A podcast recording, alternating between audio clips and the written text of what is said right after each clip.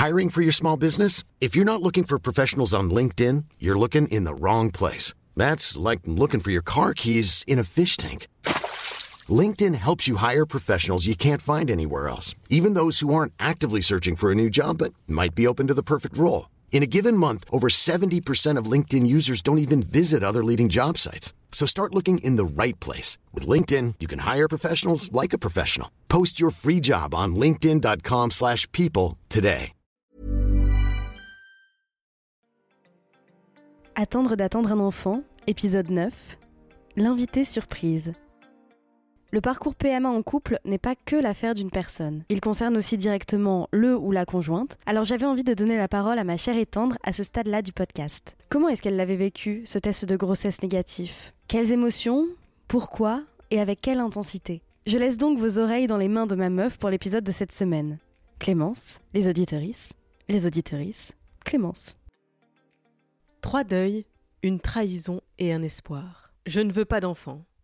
Vingt ans que je répète ces mots à chaque fois que la question m'est posée, vingt ans que cette réponse est prise pour une décision, alors qu'elle n'a toujours été qu'un constat, une conséquence, un produit de la société dans laquelle j'ai grandi. Moi je sais que j'aime les femmes depuis que mes yeux ont plongé dans ceux de Camille H en deuxième année de maternelle. C'est comme ça. C'est qui cette Camille H au juste Attends, mais c'est pas le sujet là. J'ai mis plus de 15 ans à mettre les bons mots sur cette sensation, mais je n'ai pas eu besoin de la nommer pour la comprendre, cette sensation. J'ai toujours su la reconnaître cette sensation. Des années plus tard, lorsque j'ai appris comment on fabriquait les bébés, j'ai aussi compris que je ne pourrais jamais en avoir avec Camille H ni avec aucune autre femme. Ça n'était pas possible. Il fallait des spermatozoïdes et donc il fallait un homme. Encore quelques années plus tard, j'ai appris qu'en fait, si, on pouvait fabriquer des bébés dans des éprouvettes.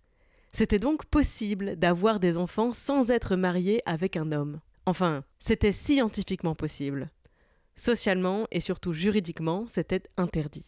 Encore bien des années plus tard, lorsque j'étais désormais en âge d'avoir des enfants, et que j'avais même un métier pour pouvoir les nourrir et les habiller, des dizaines de milliers de personnes défilaient dans la rue, vêtues de rose et de bleu, contre mon droit hypothétique à en avoir. Et moi, autour de la machine à café de mon entreprise grise de la moquette au plafond, je vivais un paradoxe ambulant. On me reprochait mon célibat et ma condition de nullipare comme si c'était des niveaux de vie d'adulte à valider. Comme si je n'allais jamais être une femme à part entière si je ne passais pas, moi aussi, par ces étapes de validation sociale. Et dans la même discussion, je pouvais entendre que ouvrir le droit au mariage et à l'adoption au couple de femmes, ce serait quand même contre nature. Ah ben faudrait savoir. Le couple et la parentalité sont-elles des étapes indispensables de mon développement personnel et humain ou sont-ce des monstruosités permises par la médecine et interdites par la société? C'était tellement paradoxal d'entendre certains de mes collègues me souhaiter instamment de rencontrer mon instinct maternel et mon désir de parentalité pour, dans la phrase d'après, débattre des compétences parentales d'un couple de femmes pour le bien-être d'un enfant. C'était surtout très paradoxal d'être le témoin muet de ces débats tenus hors sol, comme si la France avait été la grande pionnière du mariage et de l'adoption pour tous les couples, comme s'il s'agissait d'une expérimentation totale, comme s'il n'y avait pas des volumes de littérature scientifique sur les familles mono et homoparentales, là où ces droits étaient en vigueur depuis une à deux décennies déjà. Alors, j'ai appris à dire et surtout à me dire je ne veux pas d'enfant. L'illusion du choix sera à jamais plus douce que la contrainte. Je me suis persuadée des meilleures raisons de ne pas procréer, et je me suis trouvé une tribu. Celle des femmes qui ne veulent pas d'enfants, par choix, et dont la voix peine à être entendue dans une société qui glorifie la mère, tout en la laissant se débrouiller absolument toute seule avec ses gosses ensuite, mais c'est une autre histoire qu'il me tarde de pouvoir vivre pour pouvoir aussi la raconter. J'ai passé vingt ans à faire le deuil d'un choix que je n'ai jamais eu. Bon, pour être honnête, je dois quand même reconnaître que la maternité ne me faisait pas complètement rêver non plus. Hein. J'aurais pu me battre si ce désir avait été présent et profond. Mais j'ai toujours été terrorisée par l'état de vulnérabilité de la grossesse et par la perspective de l'accouchement. Et puis je trouvais qu'il était déjà assez difficile de vivre au quotidien avec mon identité de genre et mon orientation sexuelle dans cette société hétéropatriarcale, sans avoir à me rajouter la difficulté élever seul des enfants. Donc j'avais plutôt réussi à me convaincre que quand même, si j'avais le choix, je suis pas sûre que j'aurais choisi différemment. Et puis, il y a cette phrase d'une chanson de John Lennon qui pourrait un jour être le titre de mon autobiographie. Life is what happens to you while you're busy making other plans. La vie, c'est ce qui t'arrive pendant que tu es occupé à faire des plans. Et c'est complètement ce qui m'est arrivé. Un jour de juin 2013, mes yeux avaient rencontré ceux de Sophie R et ça m'avait fait la même chose qu'avec Camille H. Alors je savais. Mais en juin 2013, alors même que François Hollande fêtait sa première année à l'Élysée et que la loi mariage pour tous allait enfin être définitivement adoptée, les drapeaux rose et bleu étaient encore et toujours de sortie. Alors moi, je restais calfeutré dans mon placard. Tant que la voix n'était pas libre, je resterais à l'abri dans le secret. Pour moi, c'était trop difficile d'aimer et d'avoir peur en même temps. Six ans plus tard, j'ai revu les yeux de Sophie et j'avais toujours peur. Peur de passer à côté de l'histoire que je mourais d'envie d'écrire. Mais je savais qu'elle voulait des enfants. Et je savais qu'elle aimait aussi les hommes et que donc elle aurait la possibilité d'en avoir si elle se mettait en couple avec un homme. Six ans plus tard, c'était 2019, et en 2019, la PMA n'était toujours pas accessible ni aux femmes seules, ni aux couples de femmes. Alors comment aurais-je pu prétendre l'aimer et accepter en même temps de la priver de son désir le plus cher Pour moi, ça aurait été la plus cruelle des hypocrisies. Alors, en 2019, j'ai fait un autre deuil. Celui d'un amour véritable.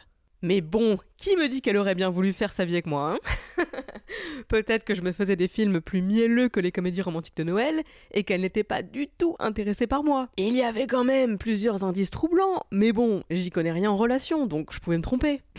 Alors que j'étais occupée à faire d'autres plans, Sophie a pris les devants. Elle m'a fait une déclaration d'amour garantie sans aucune ambiguïté puisqu'elle avait pris la forme d'un texte de plus d'une page. Et c'est vrai qu'entre-temps, la loi bioéthique poursuivait laborieusement son cheminement législatif un jour, peut-être, la promesse de François Hollande allait être tenue. Ce fameux engagement numéro 31. Ouverture du droit au mariage et à l'adoption pour tous les couples, et à la PMA pour les femmes seules ou en couple lesbien. On attendait toujours et on n'osait plus y croire.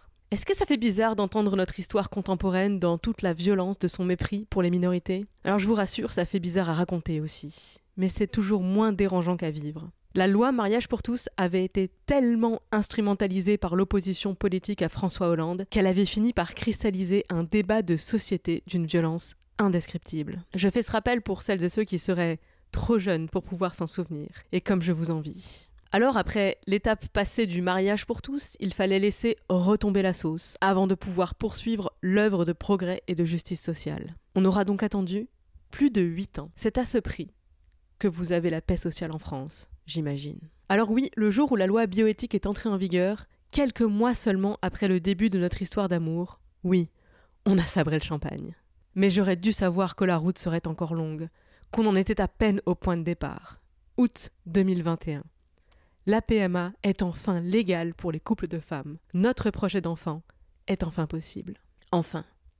En théorie. En pratique, je découvre la pire trahison depuis la phrase de François Hollande sur la liberté de conscience des mères qui refuseraient de célébrer des mariages de couples de même sexe. Comme si tout à chacun pouvait simplement invoquer sa liberté de conscience pour se soustraire à la loi dans ce pays, a fortiori lorsqu'on est un élu de la République. Quelle gifle Et surtout, quelle absurdité Quelle trahison pour nous tous et toutes J'aurais dû me douter que la loi bioéthique porterait une entourloupe de cette facture. Le droit, mais pas les moyens. Alors, si vous écoutez assidûment ce podcast, vous aurez compris qu'avec Sophie, nous sommes allés en Belgique pour mener à bien notre projet de famille. Non pas pour le plaisir d'y engloutir nos économies, ni d'ailleurs pour les centaines de kilomètres en voiture qui promettent à ce futur enfant un bilan carbone dégueulasse avant même sa conception. Non, si l'on a fait ce choix, c'est bien par défaut. Par défaut de sperme, en France, où seulement 700 hommes avaient effectué un don en 2021. Ce chiffre a augmenté en 2022. Messieurs, vous étiez alors 760. Cette pénurie de donneurs et donc de gamètes a pour conséquence des délais complètement aberrants, entre 18 mois et 3 ans d'attente pour atteindre les essais en France.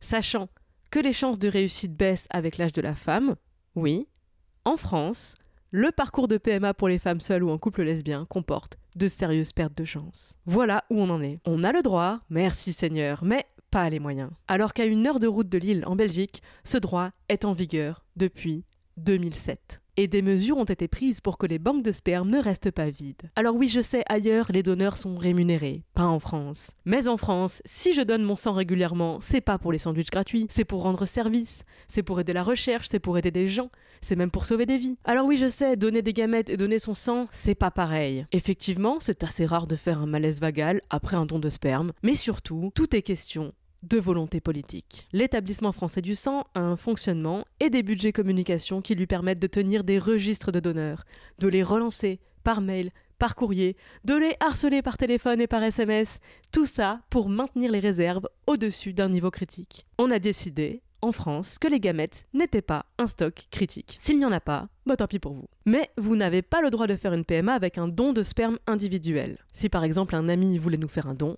on ne pourrait pas l'utiliser. C'est uniquement pour les couples hétérosexuels, pour le futur père de l'enfant seulement. Donc, pour les femmes et les couples lesbiens, pas de réserve de gamètes et pas de possibilité de déroger à cette pénurie. Et je suis censée garder mon calme? C'est un peu le deuil de trop. Vous comprenez? Alors quand ce fameux test de grossesse est revenu négatif, c'était dur à encaisser. Parce qu'il n'y a pas que la déception de l'essai raté. Il n'y a pas que la tristesse et le deuil d'un espoir que l'on partage avec tous les couples qui essayent et qui rate. Pour nous, il y a aussi le chiffre à 3 zéros qui a quitté le solde de notre compte en banque et un nombre d'essais potentiels qui descend avec lui. Et il y a surtout ce sentiment d'injustice dont il est si difficile de se défaire. Pourquoi c'est si compliqué? Pourquoi c'est si long? Pourquoi est-on si seul dans ce cheminement? Pourquoi cette injustice me poursuit à travers toutes les étapes de ma vie? J'ai vraiment l'espoir d'un changement profond de notre société, j'ai l'espoir que cette question trouvera une place parmi toutes celles qui attendent urgemment une réponse. Et ça n'est qu'un espoir, et j'y mets toute ma force pour qu'il advienne un jour, même si pour le moment, ça n'en prend pas le chemin. Le risque d'un retour au pouvoir des forces les plus conservatrices me terrifie un peu plus chaque jour. Alors, je vais faire ma part, ou je vais au moins essayer. Donc, messieurs qui écoutez cette émission, si vous avez entre 18 et 45 ans et que vous êtes en bonne santé, j'aimerais savoir qu'est-ce qui vous retient de faire un don de sperme Quelles sont les objections qui vous viennent à l'esprit? Vous pouvez nous les envoyer de manière absolument anonyme à l'adresse pourquoi je donne en utilisant des trucs là sur internet qui permettent d'envoyer des emails anonymes. Vous pouvez bien sûr utiliser votre propre email, nous n'allons absolument rien faire de votre identité. Nous, tout ce qui nous intéresse, c'est de comprendre pourquoi il y a si peu de dons et qu'est-ce qui bloque ceux qui savent pourtant que le don existe et qu'il y en a besoin à ce point. Je ne vais certainement pas juger vos réponses, je vais simplement chercher à comprendre. Et si j'y arrive, j'essaierai d'apporter des réponses, avec Sophie bien sûr, dans un futur épisode. Ne me laissez pas seule avec ma colère, mon impuissance et mes angoisses matérielles. Aidez-moi à comprendre pour pouvoir agir. Qu'est-ce qui bloque le don de sperme en France, selon vous? Et bien sûr, si la réponse est rien, je vous laisse aller prendre votre premier rendez-vous via le site don2spermatozoïdes.fr. Vous n'avez pas idée d'à quel point ça me rendrait heureuse. Voilà, j'attends vos emails à l'adresse pourquoi je donne gmail.com et je vous embrasse. Et je rends le micro à Sophie parce que c'est même pas mon podcast. Moi, j'étais juste beaucoup trop frustrée et beaucoup trop en colère pour garder tout ça pour moi. Mais vous êtes des milliers à écouter notre histoire et franchement, je dois bien le dire, grâce à vous, on se sent un peu moins seul. Alors merci. Bon, tant que vous y êtes, n'hésitez pas aussi à faire des dons en espèces sonnantes et trébuchantes sur le Patreon de Sophie, ça aidera notre compte en banque à se sentir beaucoup moins seul, lui aussi. Merci beaucoup. Abonnez-vous à ce podcast, il est génial, oh là là, et je dis pas ça simplement parce que je suis folle amoureuse de la personne qui le fait, hein, mais c'est parce que je suis objective. Voilà. Allez, bisous À la semaine prochaine, mais ce sera pas moi. Comment on coupe? Comment on coupe ton truc? La semaine prochaine, on va se remettre de nos émotions et parler un peu plus en détail de mon nouveau meilleur ennemi, l'eau vitrelle. Vous écoutez Attendre d'attendre un enfant. Abonnez-vous via votre plateforme d'écoute de podcast préférée. Laissez 5 étoiles et un commentaire si ça vous dit. Suivez-moi sur Instagram, du bas pour qu'on continue la discussion ensemble et surtout, partagez-le en en parlant autour de vous ou sur vos réseaux sociaux. J'en profite pour rappeler un point important. En France, les femmes seules et les couples de femmes ont désormais le droit de fonder une famille par PMA, le droit certes, mais pas les moyens. On manque cruellement de gamètes en France. Le meilleur moyen de remédier à cette situation, c'est de lever le tabou, de se renseigner, d'en parler autour de soi et, qui sait, si vous le pouvez et si vous le voulez, de donner vous-même. Si ça vous intéresse d'en savoir plus sur le sujet, visitez les sites dondespermatozoïdes.fr et dondevosites.fr. Aussi, ce podcast est rémunéré par vos dons. Si vous le pouvez, et si vous le souhaitez, devenez contributeur ou contributrice officielle à mon Patreon.